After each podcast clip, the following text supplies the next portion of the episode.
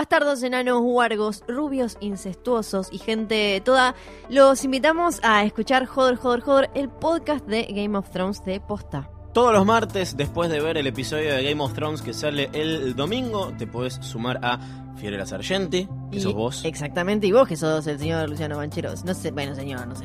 Es una manera de decir. Claro. Para analizar todo lo que pasa, obsesionarnos con cada detalle mínimo de lo que ocurrió en el episodio.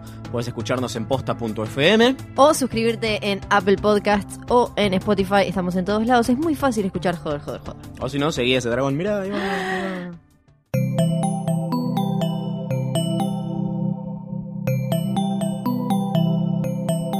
Estás escuchando Posta, Radio del Futuro.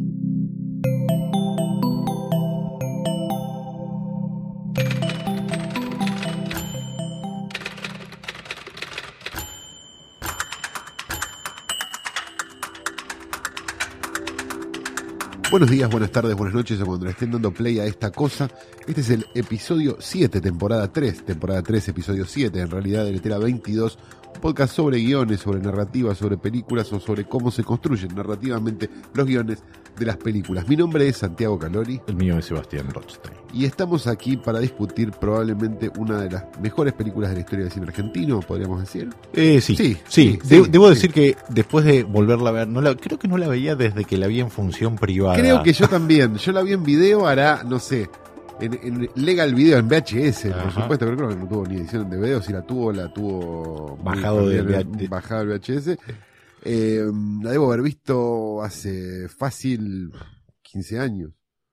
La última vez. La recordaba como una película buena, no la recordaba como una película tan buena como resultó ser. Uno ve muchas más veces, me parece, Tiempo de Revancha, una película de la que ya nos ocupamos el año pasado, este, mm, por, bueno, una serie de connotaciones y de cosas y de no sé qué, y deja al costado esta, que es la tercera de la trilogía, y la verdad que es, wow, hermano, Sí, sí, es sí, una maravilla. Eh, Estamos hablando de Últimos Días de la Víctima, creo que no lo dijimos No, no, nunca. no, 1982, ¿no es cierto? 1982, dirigida por Adolfo Aristarain, escrita por Adolfo Aristarain y José Pablo Feynman, basado en la novela homónima de José Pablo Feynman, que un día se me coló en Argentores. Pero antes de todo esto, ya Déjame- con el ventón que te hicimos, decilo, Rostein. ¿Qué viste esta semana, Calori? Yo tengo que empezar.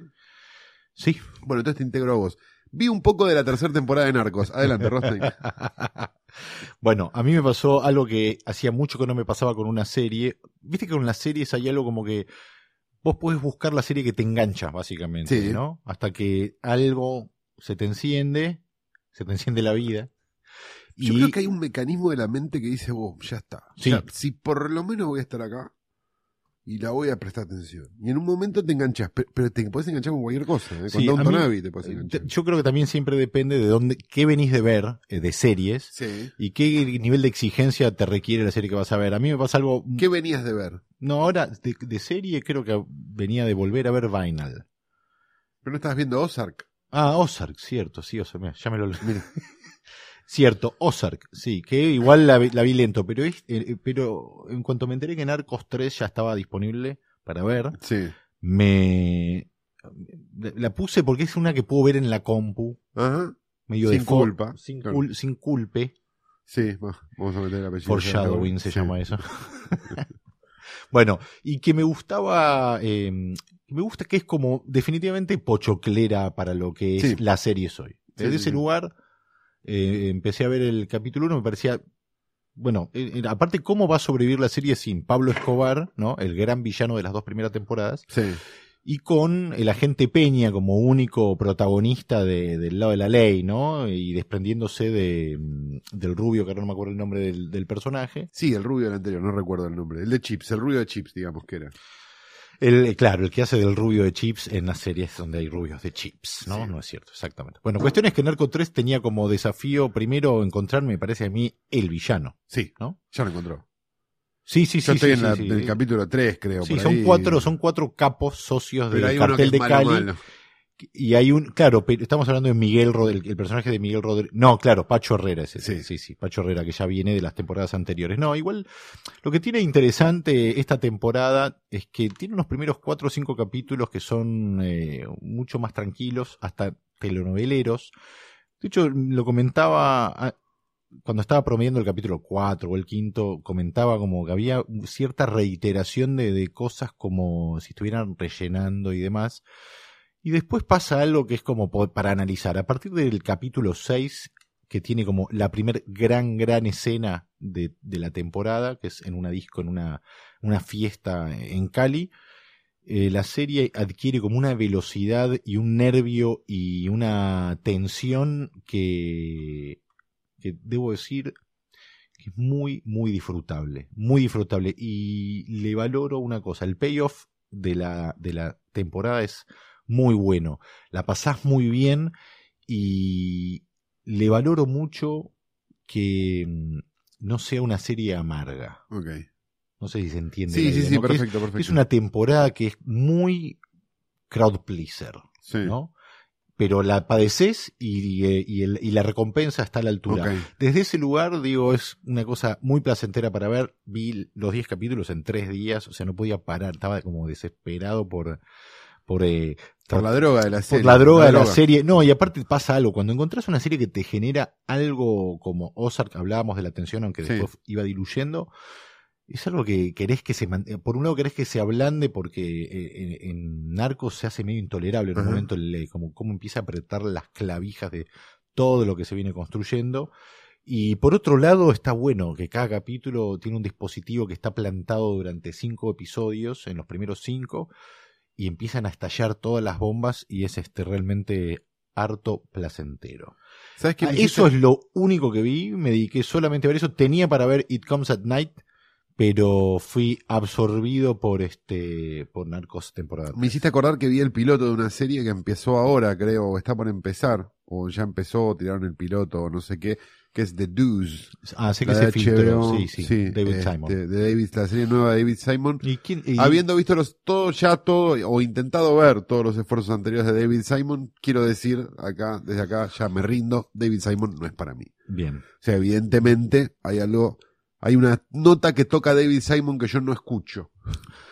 Eh, otra vez lo mismo, como la problemática social de no sé qué, metida en una serie de tres o cuatro personajes donde hay como un, uno que tiene deudas, otro que no sé qué, unos cafillos, un barrio negro, Pero- está Nueva York, año 71. en Dije, la industria bueno, de la pornografía. no sucede. del todo, no, no, por lo menos no el primer capítulo. Ah, ya lo viste el primer Sí, capítulo. sí, sí, sí, no el primer capítulo. El primer capítulo es más como de proxenetismo. Yo supongo que va a terminar Bien. derivando en la historia de la pornografía, pero por lo que yo vi el primer capítulo y lo que yo recuerdo, que creo que lo vi todo entero sin quedarme dormido, algo que es un montón para una serie de David Simon. En mi caso, este, no, no.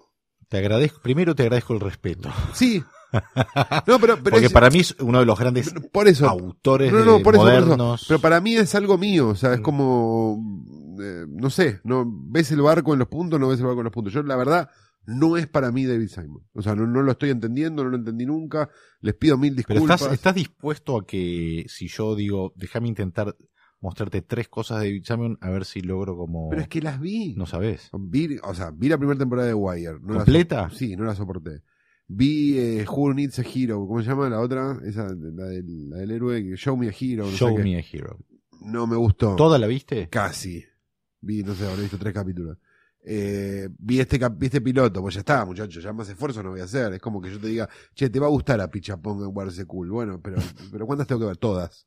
Y no. No, no, no, está bien, no, no. Es, Ya está. es material suficiente como para decir que no es una me parece que te. Claro, me parece Me suficiente. llama poderosamente la Digo, atención. críticos de cine han hecho menos esfuerzo para decir que algo no les gusta.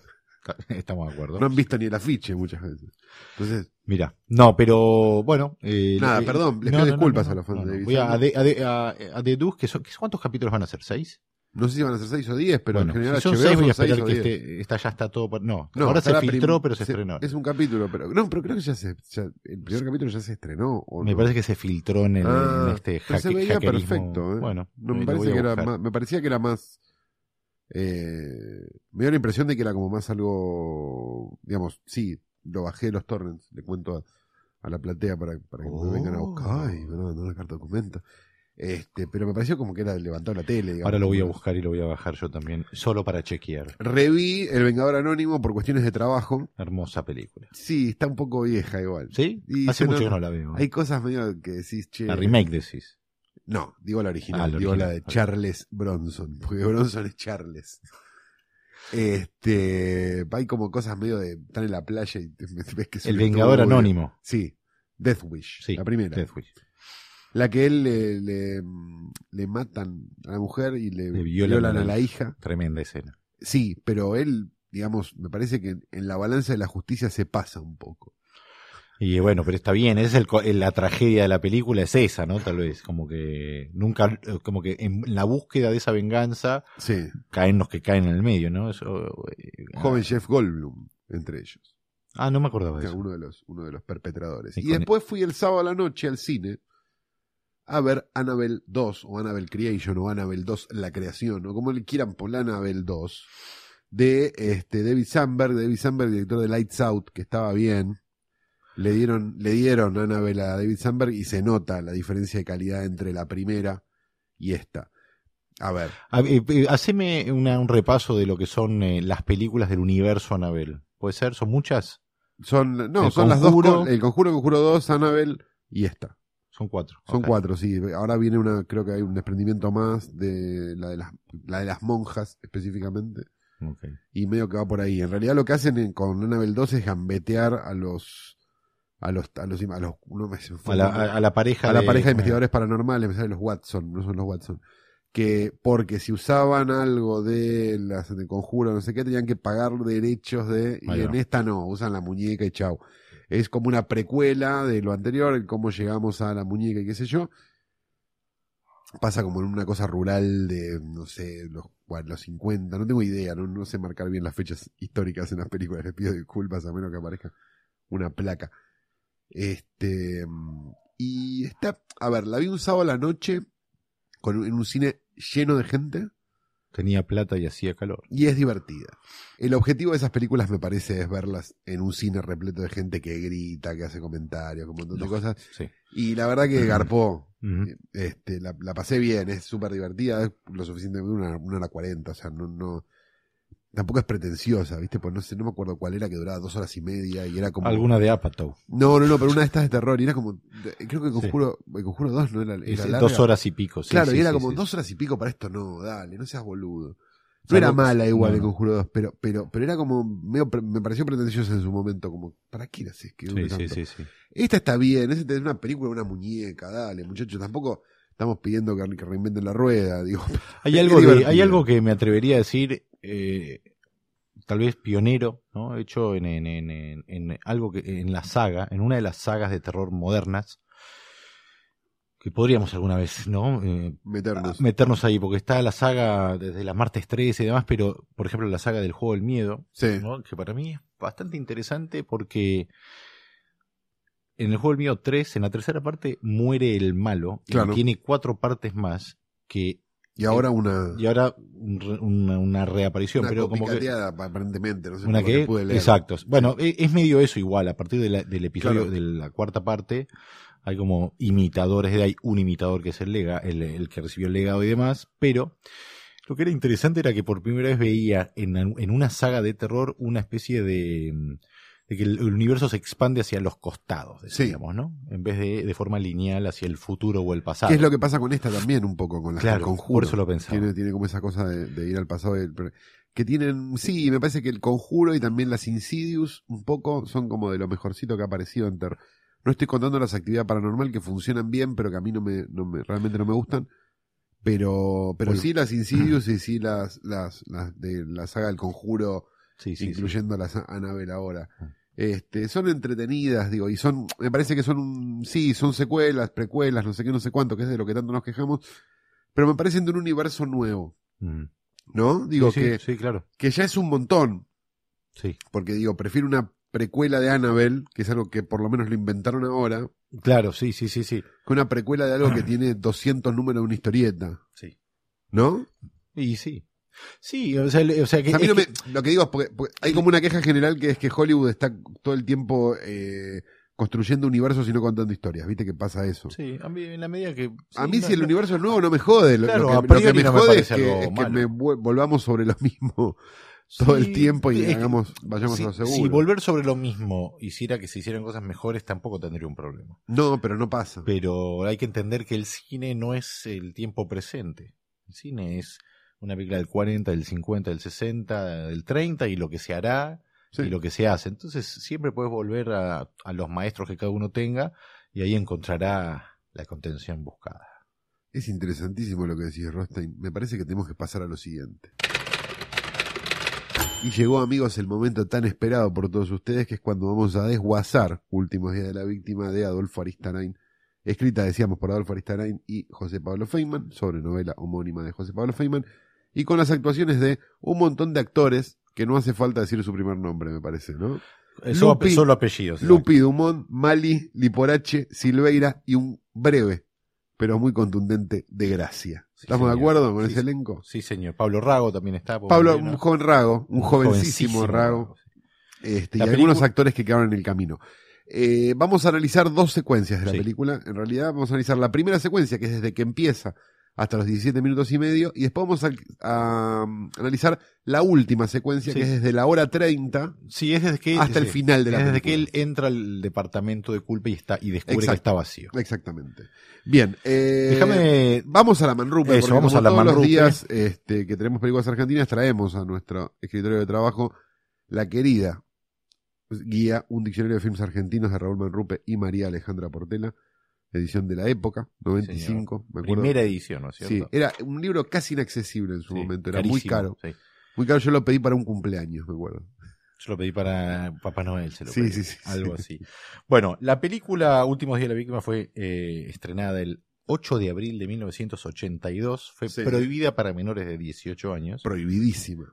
O sea que Eh, todavía no es, no es una película democrática todavía, es una No. película hecha, en- pero ya con la, en la dicta blanda, como Y se le sí, decía, ¿no? Sí, sí, sí. Ya de salida. Sí, totalmente. Sí, sí, de hecho, es, es una de las cosas que sobrevuela la película tiene que ver con eso. La película se estrenó en el Ocean, en el Gomont, en el Normandy y simultáneos. Qué hermoso. Bien, eh, vamos a ver qué dice Vale, la. Manrupe, ¿no? La distribuidora fue Aries. Bien, área cinematográfica. Y este, la Manrupe dice así, ¿no? Un asesino a sueldo se interioriza demasiado en la vida del hombre que debe matar y termina atrapado por la presunta víctima. Bien. El Demasiada sinopsis. Así que medio- pero está bien, es, en un sentido es como una sinopsis perfecta, es como un condenado a muerte se escapa. claro, bueno, sí, sí, sí. sí Sinopsis claro. perfecta. Claro. Es el cómo donde empieza a, como a tener peso, ¿no? Sí, sí, sí. Bueno, eh, el film está concebido como una marcha irregular e inexorable de ese hombre que disimula sus insatisfacciones. En cuanto a la manera de contar una historia, lo lleva también a lo despojado y esencial, desechando accesorios. La cámara es el principal actor de Aristarain, J.M. Couselo, José María Causelo. en, ¿qué CI sería? Eh, Eh, no sé. Después tenemos Tiempo de ganar el bueno. Aristarain tiene, no obstante, demasiada debilidad por el- Causelo boxeado por Armando. ¿Así? Sí, en un programa de televisión. Imagino por qué. No, confundido. Se lo confundió con otro. Ah, Fue lo que hago interesante. Una historia muy linda. Mejor aún. Sí. Bueno, el film está concebido. No, perdón, acá. Tiempo de ganar el bueno. Aristarain tiene, no obstante, demasiada debilidad por endurecer a sus criaturas. Ya sean hombres o mujeres, ya estén o no en falta, los personajes de Aristarain obedecen más que estrictamente a ese género policial sin policías que tan implacablemente rastrea este cineasta. Revista Humor. Y eso de haber sido Vinelli o. No dice, dice. Soto. Sí, por la época. Después tenemos acá, dice, riguroso y despiadado, pero también el mejor film de Aristarain. Ah, bien. Al Vi fin, dos al veces- fin uno que le gustó. Vi dos veces este film en el mismo día y pude comprobar cómo Aristarain ha construido la película en forma absolutamente visual. Todos los datos que se ofrecen al espectador y que éste irá descubriendo al mismo tiempo que Mendizábal están dados por medio de la imagen, dura, ácida y despiadada, y estos son todos elogios. Roberto Pajés en convicción. Uh, pajés. Ese era uno de los buenos. Sí, ¿no? claro. Una espléndida eh, muestra de que el cine de género no solo puede hacerse bi- bien en Estados Unidos y con actores sajones. César Santos Fontenla, en cambio 16, Madrid. Y acá viene la nota de Manrupe y Portela, que siempre es lo más interesante, que lo que les llama la atención a ellos. de la película. notable obra de relojería. Para muchos, la mejor de Aristarain y un policial perfecto. La negritud y la melancolía dominan la historia de este dinosaurio reacio a desaparecer y que es más representativa del ocaso del proceso que cualquier otra película hecha en esa intención obvia. La galería de personajes está entre lo mejor del cine argentino en toda su historia. Existen dos versiones posteriores de la novela de Feynman, Two to Tango, de Sí. Héctor Olivera, y una coproducción franco-cubana en rodaje al momento de la edición de este libro, 1994, con Nails Arestrup y Asunta Serna bajo la dirección de Bruno Gantillon. Que no las Le- vimos, no. por suerte. Le gustó, parece, ¿no? A, a Le, le gustó a todo el mundo, Sí, ¿no? sí, hay forma de que no te guste. Este, a ver, eh, vamos a empezar a desguazar un poco la primera secuencia. Porque me parece que desguazar la primera secuencia hace que desguacemos la película y la última. Y sí. ¿No? Sí, sí, sí. Bueno, tenemos planos de Buenos Aires, colectivos, cosas, no sé qué. Una madre de mal humor, Soledad Silveira. Después lo vamos a descubrir, la vemos de lejos en principio. Este. mm, Hace subir a unos pibes a un auto y se va de un edificio aparentemente como lujoso, muy moderno para la época. ¿sí? En un departamento alto, que después descubrimos que es de. Lo que tiene la película es que todo el tiempo después descubrimos que. Sí. Sí, esto lo voy a decir más o menos 100 veces porque siempre es después descubrimos que. Y, y de eso, así está construido el final. Exacto, y así está construida la película. Lo que vos, lo que vos crees que es, no es, es esto otro. Ah, ok. Pero lo que vos creías que era, no, tampoco es, es esto otro. Tun, tun. Y todo el tiempo hace eso, ¿sí? En un departamento de piso alto, Lupi se sirve, eh, digamos, está de traje y parece estar en su casa. Digo Sí. parece, porque después vamos a descubrir que no, ¿sí? Sí.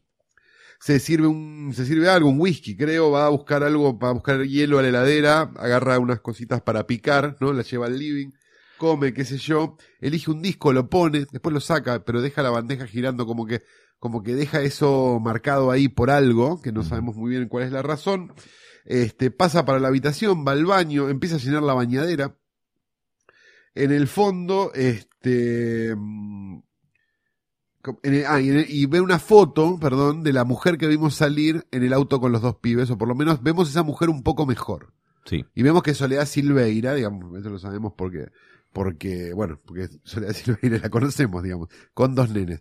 Muy bonita, ¿eh? Muy bonita en esa época, Muy muy, muy, bonita, bonita. Se sienta a ver la tele mientras toma ese whisky, no sé qué, donde vemos un informe, una noticia y un informe de televisión sobre la estafa de una cooperativa llamada Nuevo Mundo, a cargo de un señor que se llama Ravena, que es Julio de Gracia, donde da unas declaraciones y, a la prensa y dice, bueno, le vamos a hacer una conferencia de prensa mañana a las 3 de la tarde, no sé qué, no sé cuánto. Sí.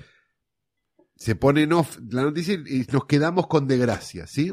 Sí. Cuando nos quedamos con De Gracia, vamos al estacionamiento de, este, de un edificio del centro, qué sé yo, donde De Gracia y su secretaria empiezan a hablar de una manera quizás demasiado eh, eh, íntima, con lo cual suponemos que esa mujer, además de ser la secretaria de Gracia, es su amante, ¿sí? Sí. Le dice, ¿qué pasa mañana? El derrumbe, le dice. Es una, Sí, una frase muy, muy, este, muy, muy de Aristarain, ¿no? Este, muy de, de, de, de esas frases que ella lo deja en la, ella maneja su auto, o sea, el auto de él, lo deja en la puerta del edificio que cuando revela el auto, digamos, cuando el auto se va, revelamos que es el mismo edificio al cual entró Lupi, Exacto. ¿sí? Entonces decimos, qué casualidad, es el mismo edificio. Y del que vimos Entra salir. al ¿no? departamento Mm. y el departamento no te da demasiadas señas de que sea el mismo hasta que ves la bandeja que Lupi dejó como en puerta girando. Él camina por ese departamento, también ahora decimos, momento, entonces Lupi no era el dueño de ese departamento. Sí, o Lupi no era el habitante de ese departamento. Ahí, ahí es como que nos damos cuenta que quizás el habitante de ese departamento sea Julio de Gracia. ¿sí? Sí. Va hasta la habitación, se sienta, se queda mirando la foto, la misma foto que se quedó mirando Lupi, la foto de la mujer y los hijos, y empieza a sonar una música en el living, que es el disco que Lupi había dejado como puesto justo para que sonara de esa manera.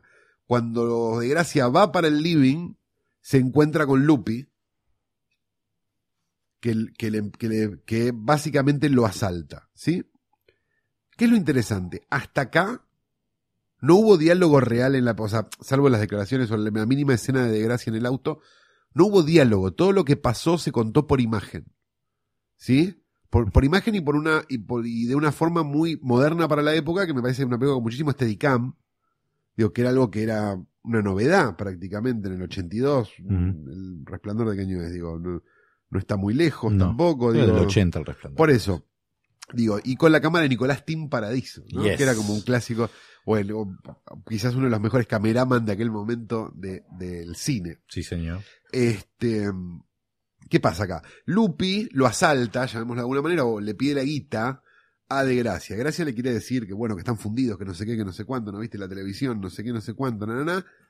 Lupi saca un arma y De Gracia se da cuenta que Abrí la caja fuerte. Exacto, abrí la caja fuerte, ¿qué caja fuerte? La caja fuerte tenés ahí, da, da, da, da. Van para la habitación. Ya en la habitación, o sea, lo que nosotros ahora, ¿qué es lo que pensamos? Pues, a veces la película funciona todo el tiempo con eso, con, ¿qué es lo que estamos pensando en este momento? Ok, Lupi es un ladrón de casas Claro, un sofisticado, sí señor.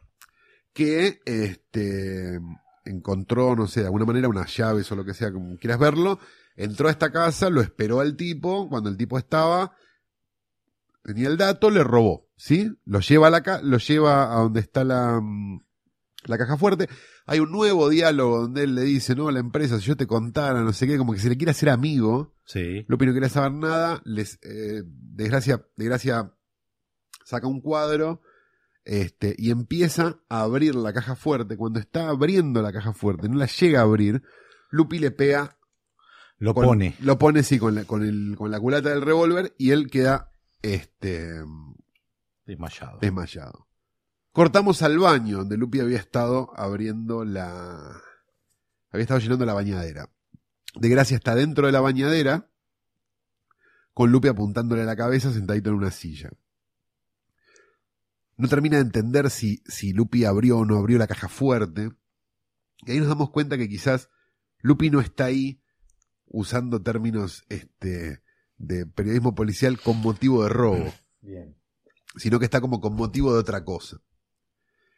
Este se em, tienen como un diálogo medio gracioso, no sé qué, de gracia piensa que se lo quiere coger, como una serie de cosas, no sé No qué, me no sé a cuánto. el- no, aparte, típico chiste, muy de ¿no? los No 80, me vas a hacer ¿no? perder el invicto ahora a los cincuenta y pico de años, pa, le pega un tiro en la cabeza. En una escena tremenda, de Tremendo. sórdida, El francotirador, ¿no? Como a Sí, ese sí, nivel. Perturbadora. le pega un tiro en la cabeza y, digamos, Lupi con guantes, este es un dato que, que, que no teníamos, no di y debería haberlo dado, este, le pone la pistola en la mano a, a De Gracia, le hace caer el arma como, como si... Dentro de la bañadera. Exacto, fingiendo un suicidio, vuelve a acomodar todo como estaba, no sé qué, no sé cuánto, y cierra con, por un sistema medio extraño de, de hilos y de no sé qué, la puerta desde adentro. Sí. O sea, dejando perfectamente armado este ese suicidio, ¿sí? Baja por el ascensor, cuando baja por el ascensor encuentra abajo a Soledad Silveira, que está para subir al ascensor, le pase señora no sé qué, no sé cuánto, como si no la conociera y demás, pues de hecho no la conoce, lo- o por lo menos La tiene de vista. la tiene de vista exactamente, y se la queda mirando un poco más de la cuenta, haciéndonos pensar que quizás acá estén haciendo una cierta obsesión de él por ese personaje. ¿Sí? Pasamos a otro día, pasa un diario por abajo de una puerta de un departamento mucho más de clase media, si querés, este, del departamento en el que estaba viviendo Lupi o que pensábamos que vivía Lupi. Lo vemos a Lupi de cuero haciéndose un, este, haciéndose un bife a la plancha, ¿no? Como en una situación como mucho más, este, working class, si se quiere, Sí. que lo que, que lo Un- que un suponíamos. laburante un laburante cualquiera. cualquiera, exactamente. Abre el diario y ve que el director o el presidente, no sé qué, de la, de la asociación Nuevo, de la cooperativa Nuevo Mundo, se, Ravena, Julio Gracia, se suicidó y demás, baja la cámara a la imagen de este, la mujer de él haciendo declaraciones, con lo cual termina de entender que esa rubia con la que se cruzó, a pesar de que yo lo sabía, porque había visto la foto, este, era la mujer de Ravena y Sí, demás. y que funcionó el plan. Y que funcionó exacto su plan de suicidarlo a Ravena. Este se va a un, creo que está mismo en la cocina, y hay un montón de fotos que él sacó, digamos, muy metódicas, como con una marca de cuál es su objetivo y demás, como con la cabeza marcada como un cuadrado, digamos, de la persona que él tiene que matar y demás, las descuelga todas y las va rompiendo, las va cortando con una, con una guillotina, como lo que hoy sería un destructor de, de, de documentos, pero más casero. Mete todo en una bolsa de consorcio en la cual también se ven los guantes que él usó en el coso y tira las llaves de, mm, de la casa de, de Ravena en esa misma bolsa, cierra la bolsa y termina la secuencia. Como con esto termina mi trabajo, con esto terminó ya la vida de Ravena y mi trabajo está terminado con la gente creyendo que esto es un suicidio por haber fundido y haber cagado un montón de gente y no en realidad porque yo lo maté al tipo, porque alguien me mandó. Bien, Lo, ahora que, lo que explica esto es que Sí. hay, un, hay un gran profesionalismo de él. sí. Digamos, aquello que creíamos sofisticado en realidad es un- alguien metódico y prolijo. Exactamente, con- con- alguien metódico, prolijo que trabaja sin culpa y que trabaja para alguien. Exacto. Trabaja para el que le pague, evidentemente. Que es lo que vemos justo después, que bueno, no lo vamos a analizar, sí. pero digo, que dejan un sobre, él va y lo agarra y listo. Sí. ¿Sí? Sí. Esta es la primera secuencia, o sea, lo que nosotros, Sí. con lo que juega la película todo el tiempo es con hacernos creer algo que después no termina siendo al poco tiempo. Que es lo que termina pasando, me parece, con toda la película en general y lo que termina pasando con la última secuencia, Sí. que se va a ocupar el querido Sebastián. Sí, igual me gusta, antes de entrar en la última secuencia, me parece que está bueno hacer el ejercicio de qué nos deja esta primera secuencia de elementos que son los que uno no se da cuenta de tan bien construido que está, ¿no? Eh, y esta primera secuencia lo que tiene es que en principio presenta, cuando uno ya vio la película y la piensa para atrás, que es fundamental, como para, eh, para adquirir esa otra película que hay en Últimos Días de la Víctima, esta primera secuencia está como, está toda como la película resumida en esta primera secuencia. Está Sí. muy bien presentado el, eh, el, el tipo de personaje que es Mendizábal, ¿no? Sí. Eh, su- su- su me- lo metódico que es, pero que Sí, a es la que vez se es un llama laburante. Mendizábal. Sí, es que se llama Mendizábal. Eh, también su, o sea, instala preguntas de quién es este tipo, qué quiere, qué le llama la atención de esto. Cuando él ve la foto de Soledad Silveira, o sea, la señora Ravena con los chicos, después va a, tener, va a haber una situación espejada de esa foto. Entonces uno empieza a resignificar que todo a lo que le presta atención Mendizábal es a lo que podría aspirar el personaje. Tener Exacto. una familia, vivir en ese departamento. Por algo la, la presentación te hace creer, Creer eso, eso, exacto. y no lo es. si no fuera porque él se dedica a otra cosa. Claro, y ¿no? no Y si no fuera porque él es un mano de obra desocupada de alguna manera. Es, o- es lo que va a terminar siendo si no fuera porque Hay una mal. referencia en algún momento de la película, como en todas las películas de Starain, a la pesada. Sí, sí, Que es sí, como sí, sí. algo que, que le gusta El mucho. con- Por desgracia, la empresa no se llama Tulsaco, que es una cosa que me llamó la no atención. tiene nombre, pero eso está sí bien. tiene ¿no? nombre, se llama no sé cuánto, tiene un nombre hay una marquesina. Ah, cuando escapó. lo van a ver, y me, y me llamó mucho la atención que no fuera Tulsaco. Sí. Realmente me, me- me- Tal como, vez- como fan de Aristarain me sentí un no, poco bueno, pero triste. vuelve después en eh, un lugar en el mundo. ¿no? Claro, es claro, claro, claro. Después Bueno, eh, eso lo que tiene esa primera secuencia es, o sea, de magistral, porque es realmente magistral. Es, además de presentar a, a este, de poder imaginar las aspiraciones de este personaje, que aunque no sea eso, porque esa en definitiva puede ser mi interpretación,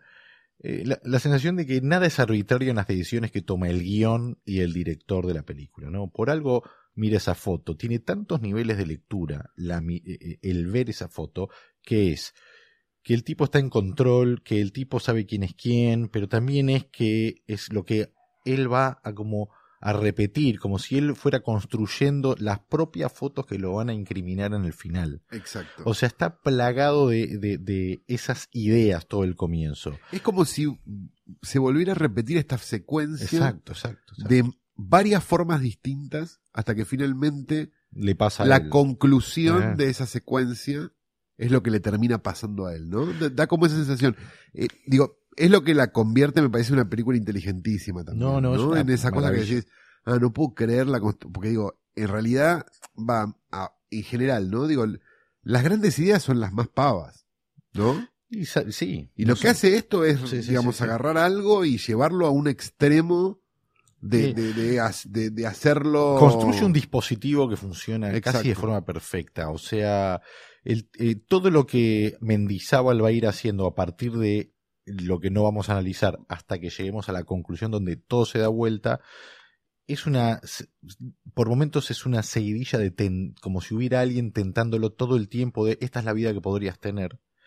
eh, esta es la familia que podrías tener, el vínculo con un niño que podrías tener, y todo eso es lo que lo va a llevar a la muerte. De hecho, está la tentación del sexo, eh, de- de- del coger, y no de la familia, digamos, que está bien diferenciado eso en la película cuando tiene la confrontación con la mujer de Ravena al final y, Claro. y- y le pega dos tiros. O sea, es como una, o sea, ya desatada la, la como esa especie de, de- Otra época, ¿no? Vamos a decir. Sí, sí, desatado el Otra deseo de toda esa represión, ese, e- ese Ser Lupi era más esa- fácil. Por supuesto, sí, sí, sí. Eso también es muy curioso. Pero bueno, toda esa, re- esa cosa reprimida, esa pulsión reprimida que tiene Mendizábal, que explota en el final, básicamente todo el, el, el legado de cadáveres, que hay una frase muy buena, que, que ya la voy a destacar en el final, que se la dice Peña, que es eh, Enrique Liporache. Sí. Eh, en, en esa especie de reguero de cadáveres que deja es como una especie de catarsis del personaje reaccionando a todos los placeres y tentaciones que ha tenido a lo largo de la película que son simplemente eh, la, la amiga puta de, De Dumont. de Dumont, Sí, el gato. el gato y la, la especie de familia no disfuncional que termina siendo más la mirada de Aristarain al final que es una maravilla bueno eh, por Pero eso, a la eh, vez, perdón, yo leí la novela también en Sí. algún momento, ¿no? Sí, no sí. me la acuerdo exacto. Lo que sí me acuerdo es que hay como una diferencia de locación muy grande, que es que la novela pasa todo alrededor de la estación de Belgrano R, que yo, digo, viví muchos años por ahí, era muy divertido porque, digo, conoces todas las locaciones a la perfección. Sí. Este, y esta pasa más en caballito, me parece. Es como- caba- toda filmada en caballito. está toda filmada en caballito. Sí. Es mínima la diferencia. No, no, no, una sí. boludez al lado del tren. No, no, o sea, pero hay unas diferencias, igual hay unas en diferencias en sentido, el final. Pero me da la sensación de que la, de que la, de que la cuestión visual de Aristarain le suma mucho, por más que el mecanismo a lo mejor lo haya armado Feynman, digamos, ¿no? Sí, sí, Digo, sí. Porque el mecanismo no, en la novela, tiene unas, porque al final, aunque ahora, ah, cuando le entremos ahora, tiene unas diferencias, unos detalles diferentes de la novela que caben este también destacarlos justamente por lo que estás diciendo porque hay que ver este que en una novela funciona una cosa y en una película funcionan claro, otras cosas eso digo, digo, y, y, y me parece que, que por más que la novela esté buena, porque la novela efectivamente está buena, es una Sí, gran sí. es un gran policial este negro argentino, este me parece que, que el que la forma visual que tiene, digo, y cómo cuenta con porque todo lo que contamos nosotros prácticamente no tiene diálogo. No, sí sí sí sí. O sea, venimos de contar, no sé, 20 minutos de película y tiene tres diálogos la película. sí sí sí Eso poco. es como casi toda es Exacto. medio eh, eh, es medio es muy increíble Hitchcockiano, sí, sí, digamos, sí, ¿no? o de. Palmiano, si querés vos que sos más de ese club. Este que, que de verdad es notable, y es Sí. notable para una película que tiene 40, no, no, 82 cuaren- 35 35 años.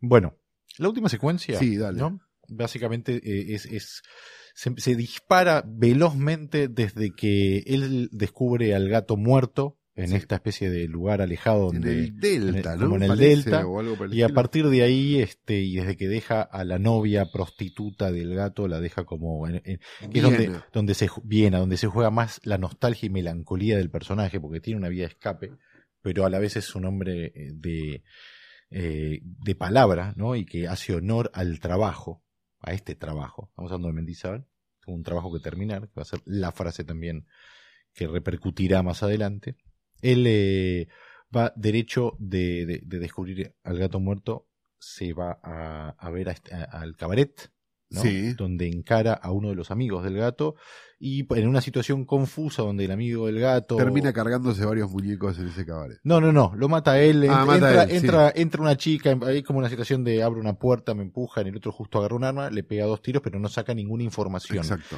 Va pregunta por culpe, que es al hombre que él está siguiendo para matar. para matar y... Como parte de una, como parte de una misión en la que le envía un empresario Exacto.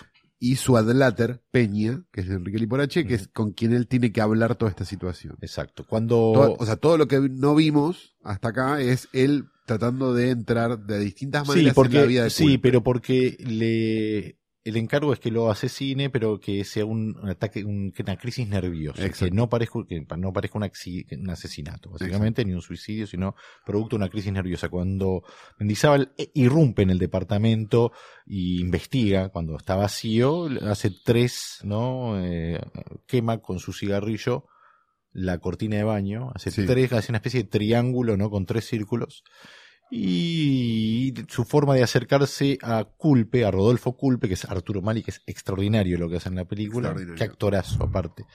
eh, se acerca a la ex mujer de Culpe y al niño, que ahí es donde em, uno empieza a ver un poco la humanidad de, un poco nomás, de la humanidad de, de Mendizábal. Mientras que- en paralelo se Sí. le genera una enorme duda porque ve que Culpe está teniendo una relación extraña como mínimo, Sí. incluidas drogas y una Sí, serie de cosas in- inyectables. inyectables sí, y demás con la ex mujer o con la viuda, digamos, de Ravena. Entonces, ¿qué pito toca todo esto que Él me le están intriga contando? esto Exacto. porque Cuando pide esa información se la niegan absolutamente y lo de, y, y y al- lo apuran para que haga el laburo. sí al negárselo lo que sucede con, con Mendizábal es que eh, le quitan humanidad cualquier atisbo de preocupación que pueda tener por lo que sea le- eh, lo que le están diciendo es vos sos un arma Claro, matá sí, claro, claro, claro. y él que está empezando a tener un contacto con algo un poco más humano, bueno, es donde explota un poco toda esta crisis que tiene el personaje, en un conflicto clarísimo y, y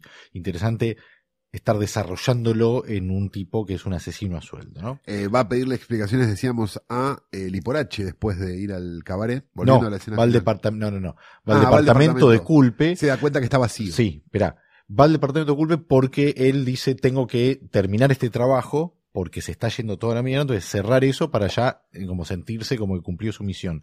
Llega al departamento de culpe, al cual estuvo observando desde una habitación en un eh, en una especie de hotel, ¿no? Para pasajeros, se Exacto, podría de decir, donde se ve exactamente el departamento. y está vacío. Culpe, no hay nada, no hay muebles, no hay nada, nada de lo que había, nada.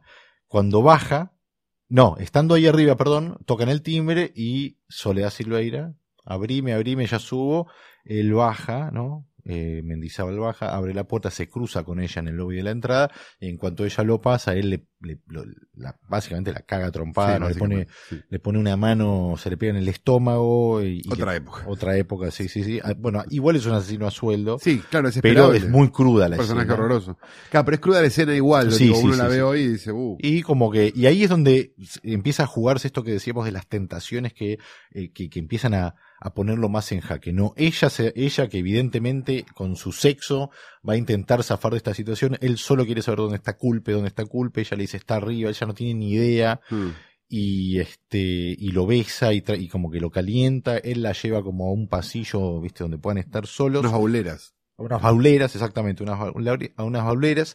Ellos se, ella, se vuelven a La avisar. obsesión, ¿no? De, de, perdón, un segundo, pero digo, la obsesión de, de, de, de Aristarain con las cocheras, las bauleras, Sí, ¿no? sí, sí, en todas las películas. Sí, están. sí. Una boludez. No, no, no, pero es que son hábitos que están buenos también, que son, cinematográficos. ¿no? Muy cinematográficos. Pero digo, pero hay algo como muy de, de, marca autor. Si hay un garage y hay una baulera, no sé, es Aristarain. Es Aristarain, total. Bueno, se están besando, él cede a los besos y de repente tiene una reacción tipo no y la empuja y ella podemos inferir que rechazada como objeto sexual le dice hijo de puta, no te voy a decir nada, lo que para mí es una frase que puede decir o no, o no te voy a decir dónde está culpe, o no te voy a decir nada, y como que se abre un mundo ante esa respuesta, Ajá. y le dice algo que es espectacular, dice, Rodolfo te va a reventar. Y ahí le pega dos tiros. No, él, una, una de las cosas que le dice cuando la estás amarreando, le dice, ¿querés saber lo que pasó con tu marido? Ella es, eh, Claro, ella es la mujer de. Ravenna. Ella le dice, ¿qué, ¿qué pasó? Mientras lo está como besando. Se pegó un tiro. Es como una cosa, no hay humanidad. Alguno. Suponemos hasta acá De ningún que el único, la única humanidad está en la familia, en la Sí, ex familia de culpa. exacto. Suponemos. Sí. ¿No? Bueno. mágico. Mendizábal va de raje a la a ver a la mujer a la ex mujer de Culpe le dice mira ¿Dónde está dónde Culpe? está Culpe y si dice pero vos de dónde lo Yo no tengo que hablar con él no importa dónde está no sé se fue a Mendoza por una semana que es lo que hace Ok. Todos los meses. Bueno se Vuelve a su casa. vuelve a su casa. Eh, No, no le va a pedir- no no no no, ahí va a ver ahí lo va a ver a Claro. Peña y, y que se sube a un auto. Esto es una charla que hay en un auto no Sí. él está manejando un auto Peña se sube y le dice esta frase que me encanta. Dice de todos los cadáveres, de todos los cadáveres que dejó ninguno era culpe no Eh, y Liporache este le- ahí básicamente está la sentencia de muerte de nuestro eh, errático Mendizábal no es donde dice- Mendizábal se, da cuen- se se- empieza se- a dar cuenta un poco. O por lo dice, menos "No, nosotros ya no nos dimos cuenta. Deme 24 horas, pide para terminar el trabajo, que es a la vez. Olvídese del trabajo, le da la olvídese, guita. usted no tiene nada, váyase del país si puede, le dice. Sí. El trabajo no está terminado, le dice Mendizábal. Mendizábal sabe que en la medida que él pueda seguir activo y, con, y, o sea, tenga que terminar el trabajo, va a seguir vivo en principio. Y cree que terminar el trabajo significa cerrar La libertad. la libertad, Sí. exacto, porque aparte le van a pagar bastante bien. Le dan la plata y le dicen, váyase si puede. Este, y ahí Mendizábal vuelve a su habitación, a la pensión arma la valija para irse y de repente mira por la ventana y hay una luz prendida en, en el, departamento, de Culpe. Zoom rápido a la ventana, zoom rápido a Mendizábal, Sí, esa cosa maravillosa. Bueno, corre, Ochentera, corre, exacto, Corre. al departamento de Mendizábal. disimula, corre, disimula, corre, Disimula que tiene un arma acá al costado, ¿no? Entra. También, en, claro, entra al edificio, sube por el ascensor, va despacito abre la puerta y entra al departamento y lo que ve lo deja congelado y es una enorme cantidad de fotos de él con la mujer de culpe, con el hijo de culpe, de él solo, de él en básicamente son lo- la- la- las fotos de, de producción de la película. exacto. todo lo que le vimos hacer en la película ha sido espiado por alguien más. Que tiene misteriosamente el mismo método Exacto, que tiene él, exactamente. con lo cual suponemos que también es Pero- un asesino a sueldo. Pero ahí vemos que las fotos que él se fue sacando como concepto familiar con la familia de Culpe, con la ex mujer y con el niño, están todos ahí, que ha sido observado, porque se guarda la frutilla para el final final, Sí, que es lo más desolador de todo, se podría decir, ¿no? Él está mirando todo eso, Lupi Mendizábal no la puede creer, no la puede creer, no la, no la vio venir, jamás. y de atrás Y de atrás Culpe. aparece Culpe y le dice, y a diferencia de la novela, que esto es interesante, Culpe le dice, como si le dijera al fin nos conocemos, usted es una leyenda, este, pero bueno, este, como dijo, como dijo usted, le dice, dése vuelta, tire el arma y dése vuelta. Y ahí le dice como una especie de, como si le tuviera algo de admiración o si él hubiese sido una leyenda en el mundo de los asesinos al sueldo. Y ahí Culpe le dice, ¿cómo dijo? Porque ella, eh, la mujer, la ex mujer de Culpe, que ahí es donde se empieza como, tiene como hasta esta maravilla en los últimos cinco minutos, ¿no? Cuando Mendizábal va a decirle a la mujer a la ex mujer de Culpe, lo toma a encontrar a tu marido, ella le dice al final, le dice, ¿por qué? Y él le dice, tengo que, tengo un trabajo que terminar. Y cuando Culpe lo está apuntando y le dice, que, bueno, al fin nos conocemos o una cosa así, le dice, ¿cómo fue que dijo? Tengo un trabajo que terminar. O sea, repite lo que él le dijo hace cinco minutos a la ex mujer de él. Y lo mata. Pero tengo un trabajo que terminar, también puede ser algo que le haya dicho este, Liporache. Exacto. Esa es la duda Exacto, que tenemos. exacto. O sea, lo que nosotros lo- suponemos, de vuelta, volviendo a la situación de suponemos que tal cosa, suponemos que tal otra, todavía estamos suponiendo Sí, que los que le hicieron la cama a él sí. de todo esto fueron, fue Liporache y su jefe.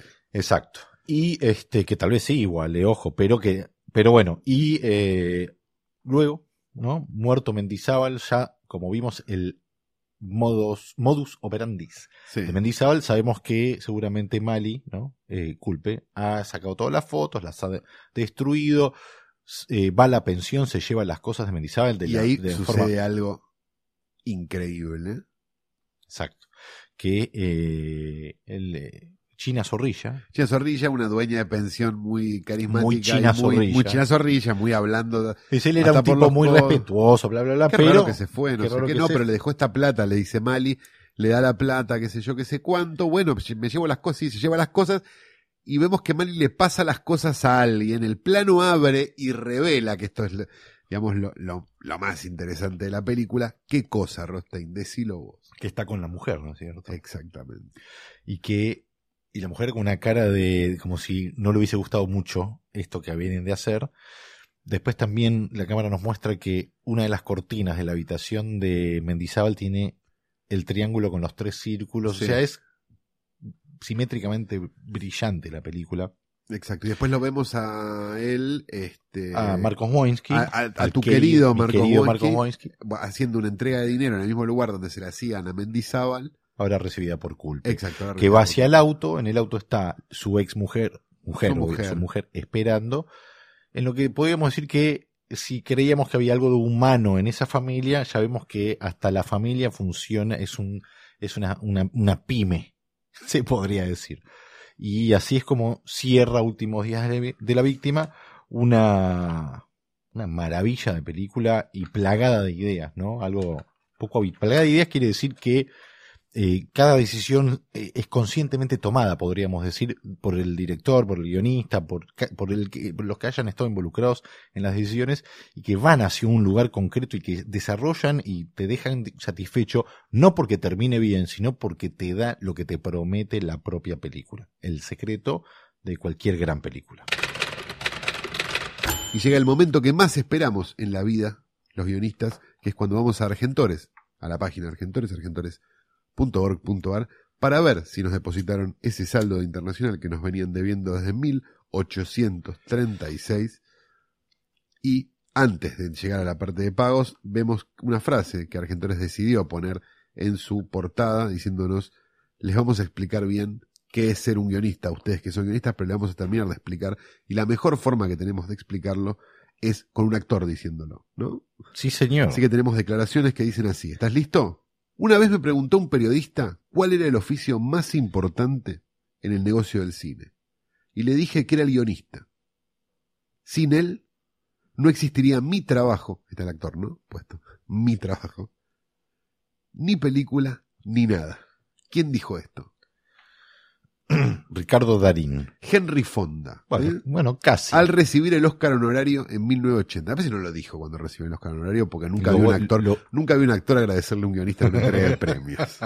Supongo que lo habrá dicho después. ¿no? Lo voy a buscar en YouTube. Tarea para el hogar para la semana que viene. Deberíamos, deberían, deberían ustedes ver eh, La ventana indiscreta, ¿verdad? De Alfred Hitchcock. El dios del cine. Sí. El dios del cine, al menos para mí. para nosotros es, me parece un Aristarain y un Hitchcock por temporada. No seamos boludos. Sí, sí, hagámoslo, sí, ¿no? sí, sí. El dios del cine. Vamos a, vamos a entrarle fuerte, vamos a cagar bien a trompadas a los primeros, podemos decir, los primeros cinco No, minutos. vean la entera, vean la entera, vean la Bien. entera, mejor, como para tener todo el concepto, pero Un gran clásico, uno de los grandes clásicos, que tuvo su remake con. Christopher Reeve, es cuando era cuadripléjico. Ya verán, véanla, la original. Sí, está en Netflix, creo. Estoy casi seguro. Bueno, No y si no, y si no, Y si no, Black pueden Jack. verla en Blackjack, obviamente. ¿No? Este, Guatemala y Malavia, en la esquina. Un Sí. señor muy bueno, muy bien educado, que te puede orientar sobre prácticamente cualquier cosa. Usa- Esto no es un chivo, usa- es solo un homenaje a alguien que tiene los huevos así de grandes. usa bufanda, ¿eh? Ah, bien. Esto fue Letera 22, temporada 3, episodio 7. Rothstein, te veo la semana que viene. No si yo te veo antes.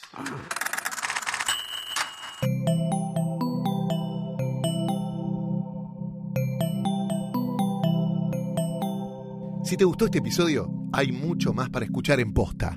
Conoce todos nuestros programas en posta.fm. También podés llevarnos en tu teléfono. Baja la app de Posta para Android o para iPhone o suscríbete en iTunes a tus series favoritas.